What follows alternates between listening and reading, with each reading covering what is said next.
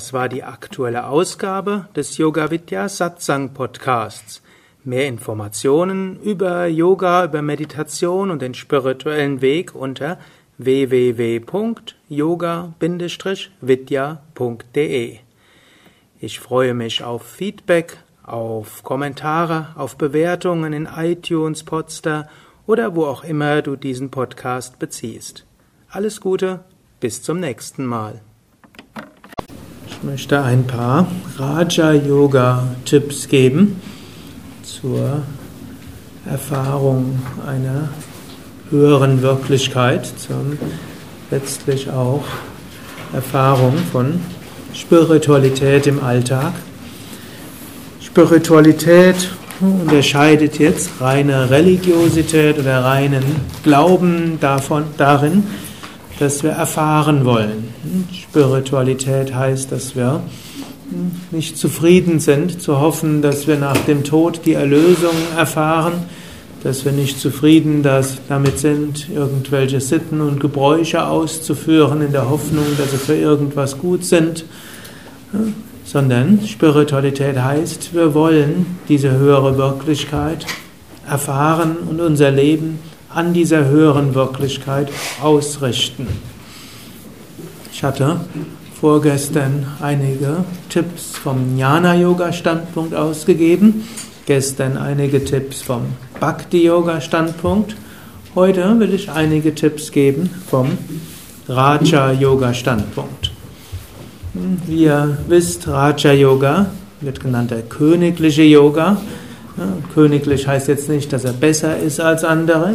Raja Yoga geht es darum, sich zu etablieren als Führungspersönlichkeit über den menschlichen Geist, so ähnlich wie ein König Untertanen hat. So haben wir verschiedene Untertanen bzw. Fähigkeiten, Möglichkeiten, all unsere Gedanken, geistige Kräfte, Emotionen, Talente, alles, was da gut gemeint in uns so im Kopf rumschwirrt, all das sind unsere Mitarbeiter in unserer geistigen, wie können wir sagen, geistigen Unternehmen. Es gibt so viele Analogien. Eben die klassische ist eben Raja und Untertan, König und Untertan. Swami Shivananda hat es mal die Mental Factory genannt, die geistige Fabrik, die dort stattfindet, mit all dem, was da ist. Eine Fabrik hat dann alle möglichen Maschinen und alle möglichen Arbeiter und die arbeiten dort zusammen. Jemand muss das Ganze koordinieren, sonst kommt nachher nichts Gescheites heraus. Und das ist das Konzept des Raja Yoga. Jetzt von Standpunkt der spirituellen Erfahrung fängt Patanjali ja dort schon gleich an, indem er sagt, Yogas Chitta Vritti Nirodha. Yoga ist das zur Ruhe kommen der Gedanken im Geist. Und das nächste ist dann Tada Drashtu Svarupe Vastanam. Dann ruht der Sehende in seinem wahren Wesen. Wie im Jnana Yoga geht Patanjali davon aus, unsere wahre Natur ist, nennt es dort Purusha, die Seele, welcher unberührt ist von allen Gedanken, von allen Emotionen, von aller Persönlichkeit, von allem hm, Denken und so weiter. Es gibt diese reine Bewusstheit Purusha. In dieser Bewusstheit ist Satchit Ananda, Sein, Wissen und Glückseligkeit. Und in diesem Purusha sind wir auch alle eins. Es gibt keinen Unterschied zwischen dem Purusha von hm, wer auch immer hier ist. Wir sind alle eine einzige universelle Seele. Jetzt, wie können wir diese erfahren? Und dort ist Patanjali relativ klar, ne, mindestens in dem ersten Teil. Und da sagt er, ja, wenn die Gedanken zur Ruhe gekommen sind, dann ruhen wir in unserem wahren Wesen und wir wissen, wer wir wirklich sind berühmter Vergleich, den viele von euch schon kennen, ist der Seevergleich. Am Fuße eines Sees oder am Grunde eines Sees ist ein Schatz. Hm, und wir wollen sehen, ist dort unten, was ist dort unten? Wenn viele Wellen sind, kann man nicht nach unten sehen. Wenn der See verdreckt ist, dann sehen wir nur hm, eben Schlamm und es ist braun. Und wenn viele Algen dazwischen sind, sehen wir Algen. Aber wenn der See klar ist, dann kann man nach unten schauen und dort sieht man diesen Schatz. Der Schatz ist unser Selbst. Der See ist, was im Raja Yoga als Chitta bezeichnet wird. Chitta in diesem Kontext heißt, das, die Denksubstanz wird es manchmal übersetzt, das Denkprinzip oder auch der Geist See, wie es genannt wird. Ist dieser Geist sehr unruhig, dann sieht man nur Gedanken, so wenn man nur Wellen sieht. Ist der Geist von einem Zustand von Trägheit befallen, dann sieht man nur Niedergeschlagenheit oder ist dunkel und sieht gar nichts Besonderes. Und vielleicht die Algen, wenn da zu viele ungelöste hm, psychische Probleme sind, die im Unterbewusstsein sind, dann sieht man nicht bis runter. Wenn man nach innen schaut, sieht man nur psychische Probleme. Also gilt es, den Geist zur Ruhe zu bekommen. Ich hatte zwar am Sonntagabend so gesagt, dass höchstwahrscheinlich, dass es ausgesprochen schwierig ist, den Geist dauerhaft vollständig zur Ruhe zu bringen. Und dass es letztlich einfacher ist über Jnana Yoga oder über Bhakti Yoga. Und letztlich auch Patanjali erwähnt das ja auch an einigen Stellen. Im ersten Kapitel sagt er irgendwo, Selbstverwirklichung ist schnell für diejenigen, die Hingabe zu Gott besitzen.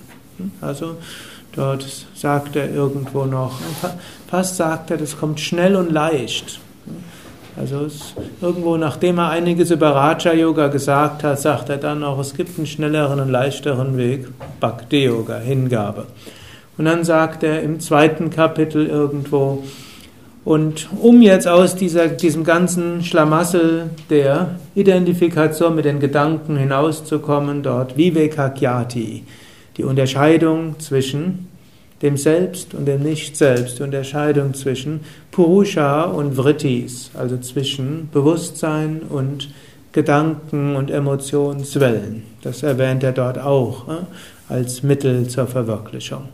Und dann, aber auch diese Unterscheidung ist nicht einfach, also sagt er, aber um überhaupt in der Lage zu sein, das zu untersuchen, da sollte man eine gewisse Ruhe des Geistes bekommen und deshalb ne, die verschiedenen Yoga-Stufen, die Ashtangas, die, die, er dann erwähnt, die meisten kennen, Yama, Niyama, Asana, Pranayama, Pratyahara, Dharana, Dhyana, Samadhi. Das sollte man üben.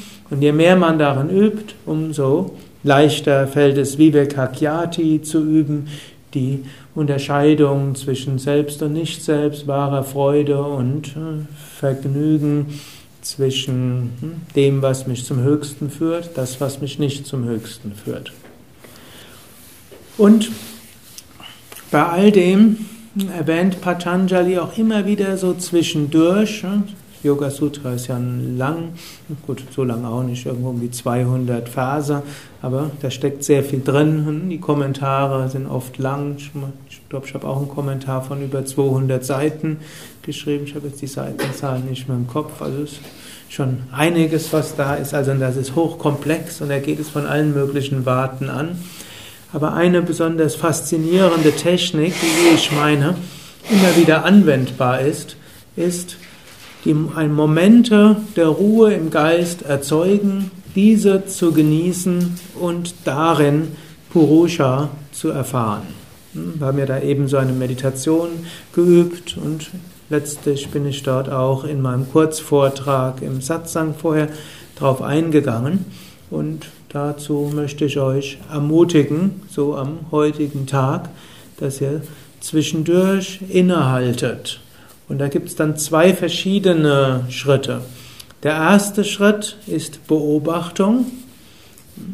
Das ist zum Beispiel auch im Sankhya-System etwas, was dort viel gemacht wird. Erster Schritt ist Beobachtung des Geistes. Zweiter Schritt ist sich davon lösen. Und als drittes zu dem zu kommen, was, da, was dort jenseits ist. Also nehmen wir ein Beispiel. Ihr könntet jetzt zum Beispiel einen Moment innehalten und einen Moment beobachten, was für Gedanken sind gerade da. Dann könnt ihr feststellen, aha, da sind Gedanken. Und dann könnt ihr schauen, was ist jenseits der Gedanken. Da gibt es zwei Techniken. Die eine, die wir jetzt eben geübt haben im Rahmen der Meditation. Einen Moment darauf achten, was ist zwischen zwei Gedanken. Und das, worauf wir die Aufmerksamkeit richten, das ist so eine interessante psychische ne, Fähigkeit, wird dadurch größer. Also das gilt jetzt nicht nur für das Selbst, sondern für alles Mögliche. Jetzt zum Beispiel richtet mal eure Aufmerksamkeit auf eure linke Schulter. Plötzlich merkt ihr, ob sie warm ist oder kalt. Plötzlich merkt ihr, wie sich das, die Kleidung darauf anfühlt. Plötzlich merkt ihr vielleicht sogar ein Kribbeln da. Vielleicht, wer eine Neigung zu Schmerzen hat in der linken Schulter, plötzlich spürt ihr die Schmerzen, die vielleicht die letzte hm, entweder halbe Stunde oder ab dem Moment, wo ich geredet habe, nicht mehr spürbar waren. Und jetzt, wenn ihr eine Weile die linke Schulter gespürt habt, versuche jetzt gerade rauszukriegen, welche Schulter ist größer, links oder rechts. Und die meisten werden feststellen, im ersten Moment erscheint die linke etwas größer. Warum? Da war unsere Achtsamkeit und Aufmerksamkeit. Und alles, worauf wir die Aufmerksamkeit richten, wird in dem Moment größer. Das ist übrigens auch eine sehr praktische Sache, denn in gewissem Maße können wir unsere Aufmerksamkeit steuern. Angenommen, da gibt es irgendein Problem. In dem Moment, wo wir unsere Aufmerksamkeit drauf richten, wird es größer. Und das ist auch, auch gut. Angenommen, das Problem ist lösbar, dann ist es ja gut, die Aufmerksamkeit hinzurichten, dann wird es größer, die Kräfte des Geistes gehen hin und vielleicht finden wir eine Lösung. Nur dummerweise, häufig sind Probleme nicht lösbar, vor allem nicht in diesem Moment. Wenn wir also die Aufmerksamkeit des Geistes dort drauf richten, wird das Problem größer, hm? ohne dass wir es lösen können. Deshalb im Raja Yoga gibt es die eine Technik, Pratibhaksha Bhavana wird sie genannt, auf etwas Gegenteiliges die Aufmerksamkeit richten. Also, wenn man will, dass ein Problem, das jetzt erstmal in diesem Moment unlösbar ist, kleiner wird, muss man seine Aufmerksamkeit auf etwas anderes richten. Und dann wird das größer. Viele von euch kennen das, hm? vielleicht in der Kindererziehung. Angenommen, euer Kind will Eis haben. Die einfachste Technik wäre, die Aufmerksamkeit auf was anderes zu richten. Zum Beispiel diese Technik nutze ich in Mitarbeiterbesprechungen sehr häufig. Da sind ja meistens Kinder dabei, die rennen nach vorne und würden gerne äh, wissenschaftliche Experimente mit Kameras vollführen, mit äh, heiligen Aschen, mit der nachher ein Mitarbeiter äh, als ein, in einem Einweihungsritual begrüßt werden will. Oder sie finden, dass Bücher zerrissen gehören. Dann meistens ist da eine Serviette, dann gebe ich dem Kind die Serviette. Das schaut mich erstmal verblüfft an dann schaut es die Serviette und findet dann irgendwo, jetzt mache ich was mit der Serviette. Oder wenn eine Decke oder ein Kissen da ist, dann gebe ich ein Kissen und eine Decke und dann das Kind rennt dann meistens mit der Beute zur Mutter und ist ganz stolz, dass es für den Unterhalt der Familie etwas beiträgt, ne? Ein zusätzliches Kissen und Decke dort anzuschleppen. Und das ist ein so einfaches Prinzip, ne, das Menschen zu selten anwenden. Man kann schauen, wenn ein irgendwas stört und man weiß, da ist jetzt keine Lösung, kann man probieren, seinen Geist auf etwas anderes hinzurichten. Ein Zwischenschritt kann man noch machen und dieser Zwischenschritt wäre, sich erstmal nicht zu identifizieren und eine Möglichkeit, die Raja Yoga und Sankhya auch haben, ist das sogenannte Klassifizieren. Also jetzt nicht alle sind jetzt mit dem Ausdruck Sankhya vertraut, aber es gibt so im alten Indien mehrere philosophische Richtungen auf die spirituelle Traditionen begründet sind. Und das Raja Yoga ist so ein bisschen mitbegründet auf der Sankhya. Und Sankhya heißt wörtlich Klassifizierung. Und Sankhya ist so eine gewisse Art der Spiritualität, wo man lernt, alles Mögliche zu klassifizieren, sich dann davon zu lösen, um dann hm, zum höchsten Selbst zu kommen. Und da gibt es dann verschiedene Klassifikationsmöglichkeiten. Da gibt es zum Beispiel Sattva, Rajas und Tamas. Und da stellt man fest, ja, da ist jetzt gerade so ein tamasiger Gemütszustand, gekennzeichnet durch Trägheit, durch Antriebslosigkeit, durch Müdigkeit und Sinnlosigkeit. Das ist nur ein Gemütszustand, der ist jetzt da. Und äh, ich bin nicht dieser Gemütszustand. Was kann ich jetzt machen? Kann jetzt entweder den Gemütszustand lassen, beobachten und gucken, was ist jenseits des Gemütszustandes. Da gibt es eben das Selbst. Und das zweite ist, kann man überlegen, gibt es einen anderen Gemütszustand, der sich vielleicht parallel schon manifestiert, denn innerhalb jeden Gemütszustand ist auch ein anderer. Und kann man so beobachten, während man die so anschaut. Plötzlich kommt einem so irgendwo der Gedanke an eine Blume aha, Blume ist auch ein Gemütszustand, also daran zu denken, ist vielleicht ein sattwigerer Gemütszustand. Lass ich doch die Gedanken an die Blumen etwas stärker werden. Und dann schaut man die eine Blume und die andere Blume und schaut die Farben der Blumen an und vergleicht sie mit sonstigen Blumen und plötzlich sind alle möglichen Blumen da und dann ist dort ein sattwigerer Gemütszustand. Dann ist man sich aber auch bewusst, hm, jetzt kann man, oh, und dann im nächsten Moment ist der Blumengemütszustand ver vergangen, weil irgendjemand ruft einen an und erzählt irgendetwas, was vielleicht dann einen rajasigen Gemütszustand hervorruft. Hm. Auf den häufig dann ein tamasiger Gemütszustand folgen mag. Rajasik ist ein unruhig, vielleicht verärgert oder irgendwo, muss sofort was tun. Und da darf man auch nicht am sattwigen Gemütszustand hängen. So könnt ihr dieses auch in den Alltag integrieren, das ist eine sehr praktische Weise. Natürlich, es geht noch anders. Es gibt ja noch andere als Sattva, Rajas, Tamas. Diejenigen, die sich mit Raja Yoga auskennen, man kann es noch mit Buddhi, Chitta, Ahamkara, Manas, irgendwo auch noch klassifizieren. Das heißt, welcher Teil meines Geistes ist dort gerade wirksam? Wo ist die Identifikation? Ich kann es klassifizieren, also hm, ist da irgendwo der Intellekt beschäftigt? Ist da irgendwo das Ego beschäftigt? Sind irgendwelche, sind es einfach nur hm, Gedankenwellen auf der Manas-Ebene? Ist dann irgendwelche unterbewusste Eindrücke, die dorthin gekommen sind? Sind es vielleicht Gedanken, die gar nicht von mir stammen? Denn Gedanken sind ja auch verbunden. Vielleicht kommt der Gedanke, weil irgendjemand anders hat auch solche Gedanken. Davon bin ich beeinflusst, sind nicht meine Gedanken.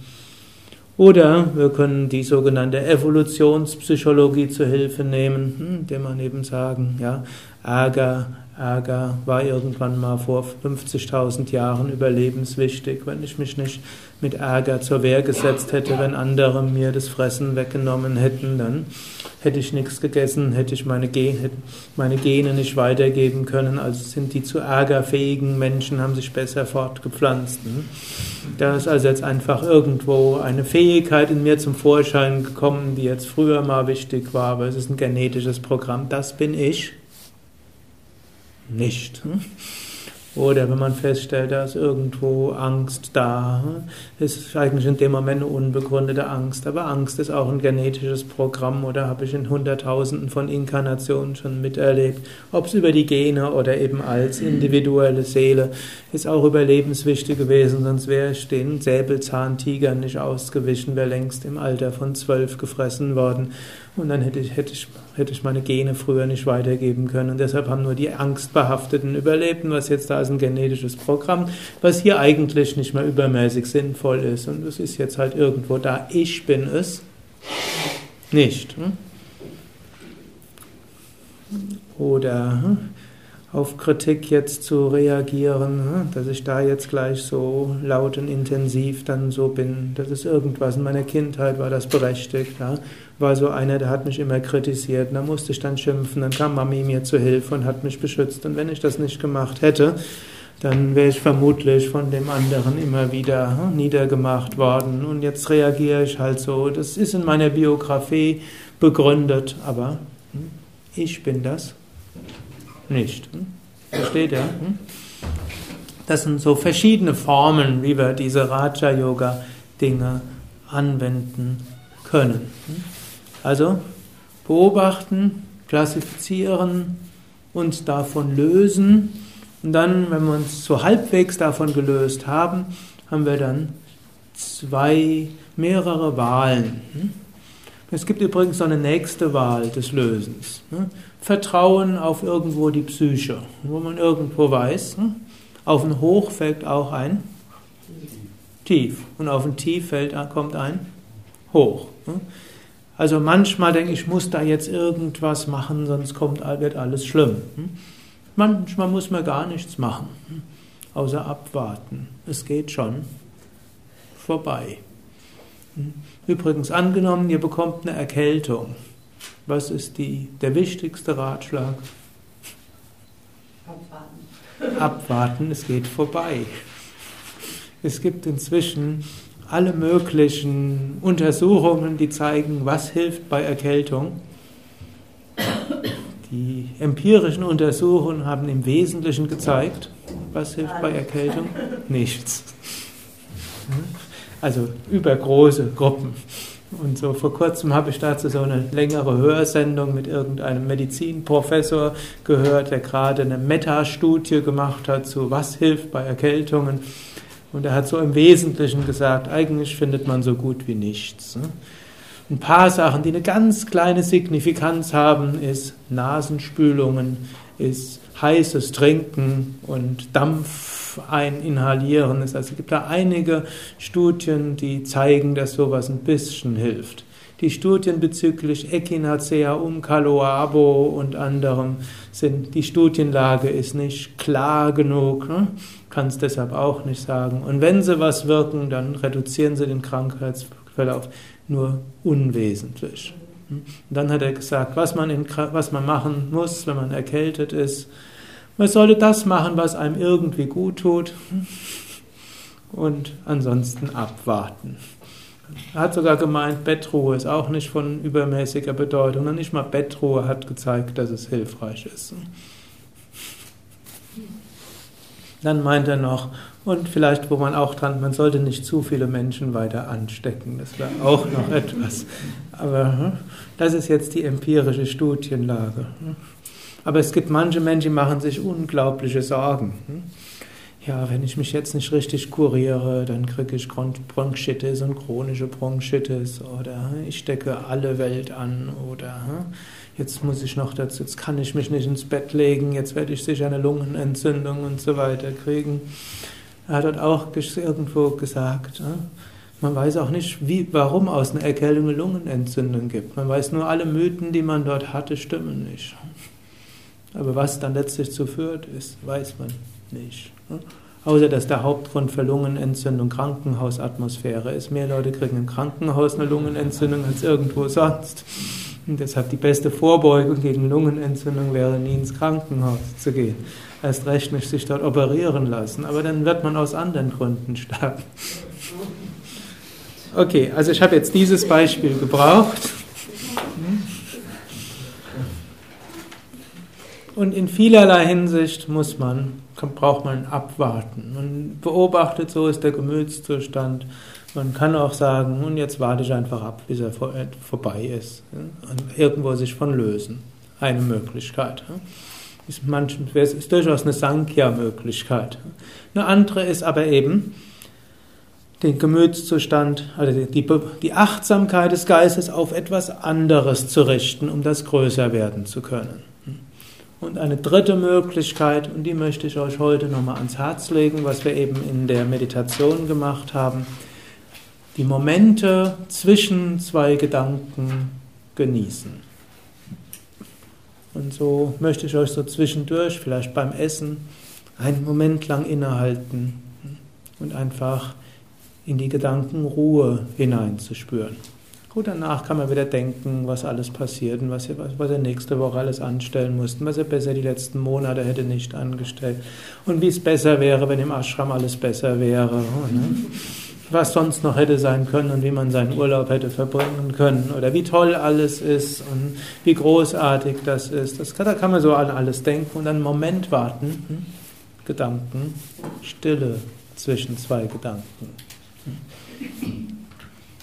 Immer wieder beim Essen, in der Pause, beim Tee trinken, beim Spazierengehen, in den Asanas, einen Moment Gedanken, Stille spüren. Und es muss jetzt auch nicht auch keine vollkommene Gedankenstille sein. Hm, Yoga, Raja Yoga und Jankya unterscheidet man dann ja auch. Verschiedene Gemütszustände, manche erinnern sich Muda, Kshipta, Vikshipta, Ekagrata, Nirodha. Nirodha wäre die vollkommene Gedankenstille. Es reicht auch, wenn wir zu Vikshipta wenigstens zwischendurch gehen. Also einen Moment lang uns konzentrieren auf etwas. Ohne in die Vergangenheit zu gehen, ohne in die Zukunft zu gehen. Ein, Im Hier und Jetzt etwas genau zu spüren, ist eine Vorstufe. In diesem Moment wird Brahman darin reflektiert oder Purusha. Ihr erinnert euch vielleicht an die Geschichte von dem Ring, hm? wo Moment, wo die Frau den Ring von ihrem Mann überreicht bekommt, ist Gedankenstille und deshalb Glück. Also nochmal hm? drei Möglichkeiten, um irgendwo etwas mehr Purusha zu spüren. Die eine ist? Klassifikation, Lösen, Nicht-Identifikation, Beobachtung. Zweite ist Momente der Gedankenstille, zwischen zwei Gedanken in diese Stille eintauchen, sie größer werden zu lassen. Als drittes, sich auf etwas konzentrieren, im Hier und Jetzt, was nicht in die Vergangenheit und Zukunft ist und nicht vergleichend ist. Und in dieser schönen Erfahrung des Hier und Jetzt, dort leuchtet wieder Purusha, Brahman, Bewusstsein selbst auf.